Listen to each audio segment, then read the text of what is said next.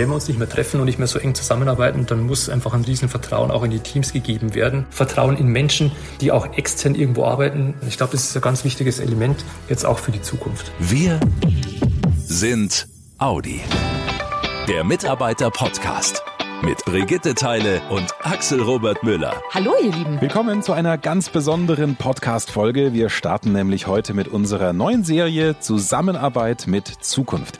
Eigentlich sagt der Name schon, worum es geht. Wir zeigen euch, wie sich die Arbeitsweise oder auch die Arbeitsumgebung von Audianern verändert hat. Ich freue mich sehr auf diese neue Serie, denn da werden echt tolle neue Wege eingeschlagen. Auch in der Vergangenheit hat Audi ja ständig geschaut, wie kann man Prozesse optimieren, vereinfachen oder auch beschleunigen.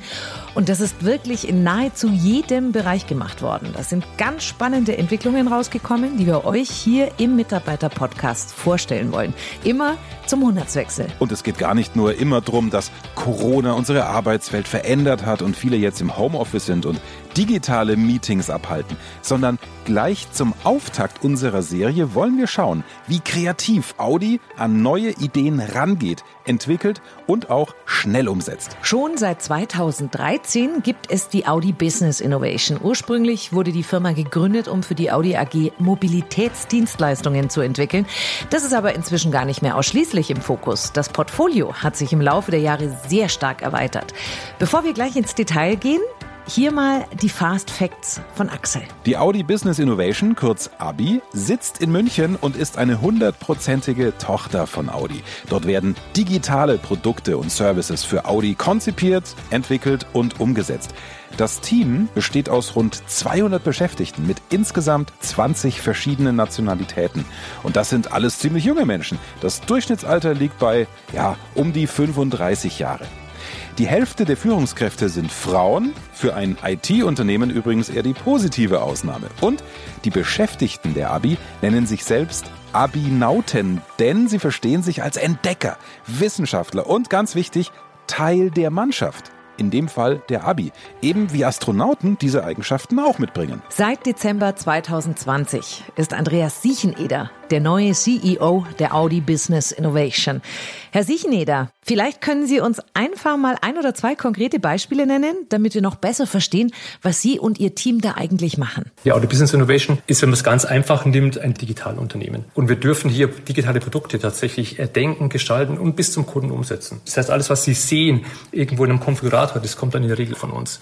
Und um das gut zu gestalten, um dies auch zu zeigen, was bietet man eigentlich an? Also wie, wie sieht ein Fahrzeug aus? Wie kann man das virtuell aufbauen? Kann man das mit dem Thema auch spielen? Da sind wir sehr stark aktiv. Mhm. Das zweite kennen Sie auch. Also man kauft halt in der Regel inzwischen sehr viel im Internet ein. Und äh, in dem Bereich äh, sind wir auch sehr stark unterwegs und haben dort auch IT-Lösungen laufen, sodass ein Kunde ein Fahrzeug online kaufen kann. Online anbieten und anschauen ist das eine, aber Ihr Schwerpunkt liegt noch an einer ganz anderen Stelle. Das eigentliche Thema ist, wie kann man es dem Kunden so weit auch wirklich präsentieren, dass es einfach wird. Das ist aus unserer Sicht das Allerwichtigste. Es muss einfach werden. Es muss ganz simpel passieren. Man darf nicht irgendwie zig äh, Schritte auch gehen müssen. Ansonsten werden die Produkte, die wir anbieten, einfach auch nicht gekauft. Jetzt sind Sie äh, in einer Branche tätig, die ja auch im stetigen und sehr schnellen Wandel unterlegen ist und sich immer äh, ganz schnell auch bewegen muss. Wie kriegen Sie die Trends raus? Wo erfahren Sie, was wird gebraucht, was wird vom Kunden gefühlt, was wird gewünscht? Bei uns ist es meistens so, dass das Kundenproblem eins ist, das uns explizit gegeben wird. Das heißt, wir haben sehr oft auch bei uns Kollegen aus Ingolstadt sitzen, die kommen ganz konkret mit einem Beispiel an, wo sie etwas gelöst haben wollen. Können Sie vielleicht da mal ein Beispiel nennen? Wir hatten so ein, ein Thema bei uns auf dem Tisch liegen, dass wir gemerkt haben, dass die Gebrauchtwagenverkäufe nicht so professionell und gut gemacht ist. Das sind Bilder, die sind teilweise mit unterschiedlichen Winkeln jetzt auch gemacht worden, teilweise im Dunkeln oder auch nicht. Und die Bilder sind natürlich das erste Aufschlagpunkt, wenn der Kunde sich ein Fahrzeug anschaut. Was haben wir gemacht? Wir haben sozusagen das Problem äh, analysiert und angeguckt, dass wir durch so eine Lösung, wenn man ums Fahrzeug rumläuft und äh, immer gleich läuft, also sozusagen auch Laufwege und Kamerapositionen aufs Handy spielt, dann ist das immer ein ideales Bild. Und das hat dazu geführt, dass das alles sehr viel schöner und professioneller geworden ist. Also man verbindet dann sozusagen Technik mit einem Bedürfnis, ich möchte ein Auto verkaufen und er schafft dadurch eine Möglichkeit, dass es einfach besser funktioniert. Mhm. Und wir sind im Bereich der Trendforschung unterwegs, haben dort mit den Kollegen der Audi AG der Markenstrategie eine Zukunftsplattform initiiert und aufgebaut, Und um was geht's da? Da geht's darum, festzustellen, mit welchen Themen beschäftigen wir uns in zehn Jahren. Also sehr weit nach vorne über den Tellerrand hinausblickend. Also wie wollen wir denn dann auch leben? Das ist zwischen soweit, ähm, dass sich da äh, zwölf namhafte wirklich Partnerfirmen daran beteiligen und einfach so Zukunftsszenarien entwickeln. Und die wiederum geben uns sehr viele Impulse in äh, Themen, die wir dann auch bearbeiten sollen. Spannend, aber das ist natürlich jetzt, wie Sie sagen, sehr weit in die Zukunft gerichtet. Was machen Sie denn, um aktuelle Fragestellungen oder Herausforderungen innovativ zu lösen? Wir haben auch ein paar Formate bei uns initiiert oder aufgebaut, die wir nutzen, um uns selber immer wieder auch ein bisschen zu rütteln und zu schütteln und zu gucken, ob sich da noch neue Ideen auch gibt. Das eine ist das Thema Hackathon. Man macht dann zwei bis drei Tage ein offenes Format, äh, wo man ein Problem an eine Gruppe von Menschen gibt und die arbeiten in ganz kleinen Gruppen an dem Problem und pitchen dann am Ende des Marathons sozusagen das Ergebnis. Und dann gibt es da wieder entsprechend einen Gewinner an der Stelle. Oder auch, äh, ich weiß nicht, ob ich sagen darf, in der Fuck Up Night. Ja, dürfen Sie. Das ist auch so was sehr Spezielles. Also jeder Mensch hat schon irgendwann äh, mal in den Sand gesetzt. Und das Thema Fehlerkultur ist in, in Deutschland natürlich ein sehr schwieriges Unterfangen. Also ein, ein Fehler ist immer etwas, jemand macht was falsch allein schon durch dieses äh, Format, dass man mir offen drüber spricht, was hat denn jemand schon in den Sand gesetzt? Wenn wir dann zusammen sitzen, dann ist es immer ganz ein lustiges Event, wenn jemand drüber spricht, Mensch, das habe ich total vergeigt und das habe ich daraus gelernt und das ist das Spannende dann, weil dieses Lernen und dieses sich ständig wieder hinterfragen und auch mit Fehler machen zu dürfen, das muss ein Teil der Kultur auch werden. Und wenn es kein Teil der Kultur ist, dann gehen wir das Thema Innovationskraft niemals in unsere Köpfe auch rein, weil damit lernt man nicht. Scheitern als Chance finde ich einen ganz, ganz, ganz wichtigen Hinweis, den Sie da geben. Das macht doch den Kopf frei und nimmt die Schere raus. Sie sind ja mein erster Gesprächspartner in unserer neuen Serie Zusammenarbeit mit Zukunft. Ähm, bevor wir jetzt weiter in die Zukunft gucken, gehen wir noch mal einen Schritt zurück. Es hat sich ja durch die Pandemie gerade digital rasend viel verändert. Wie haben Sie vorher anders gearbeitet als jetzt? Also eins der wichtigen Dinge, die tatsächlich wir gelernt haben, ist, wenn wir uns nicht mehr treffen und nicht mehr so eng zusammenarbeiten, dann muss einfach ein Riesenvertrauen auch in die Teams gegeben werden, die äh, möglichst autonom äh, arbeiten dürfen, wo Entscheidungen auch jetzt in kleinen Gruppen getroffen werden können. Das haben wir in der Vergangenheit schon sehr stark auch tatsächlich forciert, dass wir diese Verantwortung in den Teams auch gegeben hatten. Also wir sind da sehr stark bestärkt worden, jetzt auch den Weg weiterzugehen.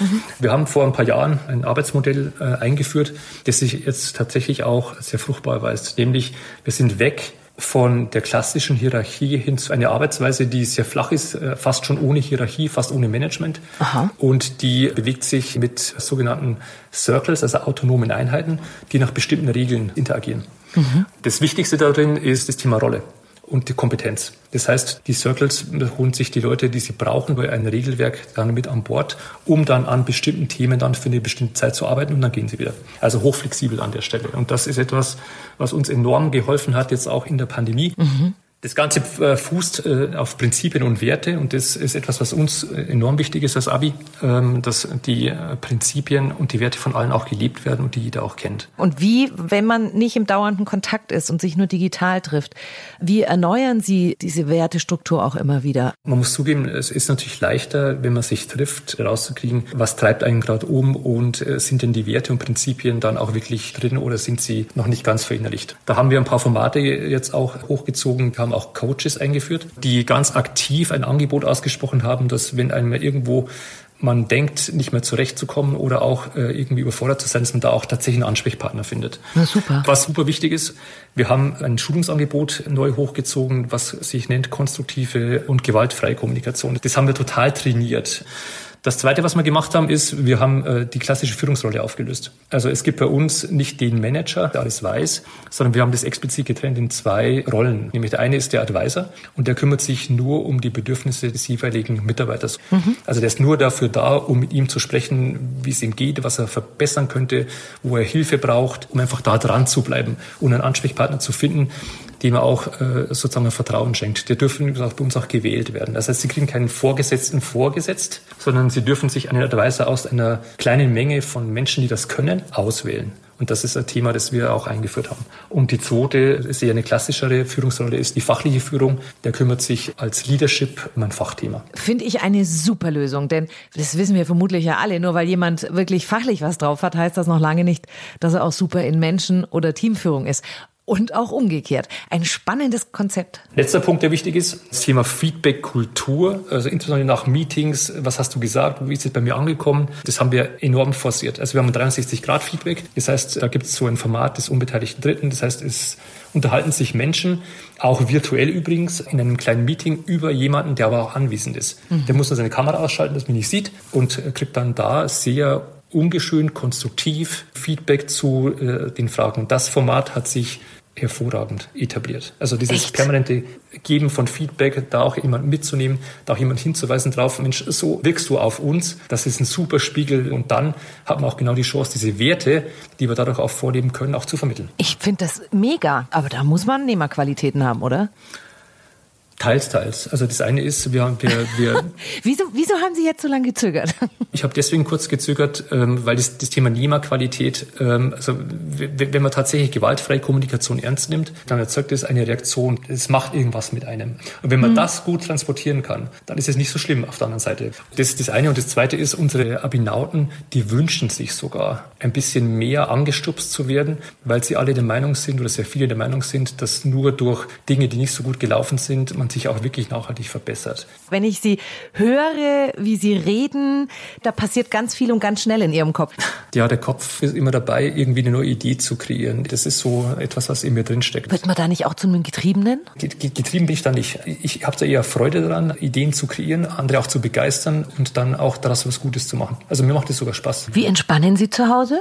Also ganz großer Vorteil bei mir ist, ich denke, wenn ich daheim bin, nicht über Arbeitsthemen nach. Hilft mir natürlich auch sehr stark, dass das Umfeld bei mir daheim, jetzt auch mit einem kleinen Sohn, den ich habe. Wie alt ist der? Der ist zweieinhalb. Alles klar. Von daher, der will spielen, der, der will was tun, der beschäftigt mich auch, der erdet mich auch an der Stelle ja. sehr. Last but not least, ich komme von einem Bauernhof, das ist das nächste, also auch so dieses Thema Verbundenheit zur Umwelt, zu Tieren. Mhm. Da kann ich total viel auch abgewinnen, wenn ich da auch rausgehe und äh, Dinge beobachte.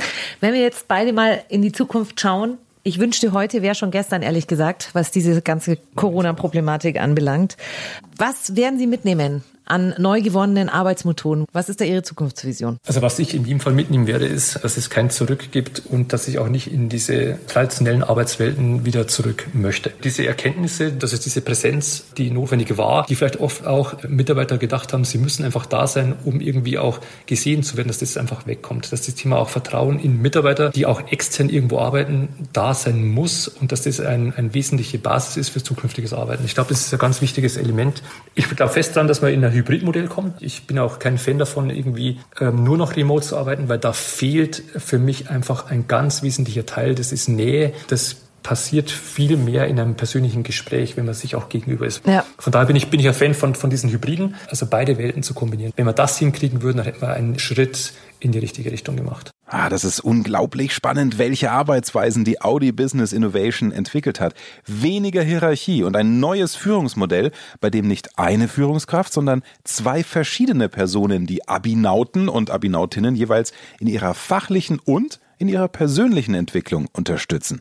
Eine andere, gewaltfreie, konstruktive Kommunikation, damit man auch sagen kann, was verbessert werden kann und das mit entsprechenden internen Schulungen zu Feedback und Gesprächsführung. Gemeinsame Werte und Prinzipien haben einen hohen Stellenwert als Grundlage für eine verbindliche Kultur und Projektarbeit. Man wird kompetenzbasiert da eingesetzt, wo die jeweilige Expertise gerade gebraucht wird und bleibt nicht immer an der gleichen Stelle.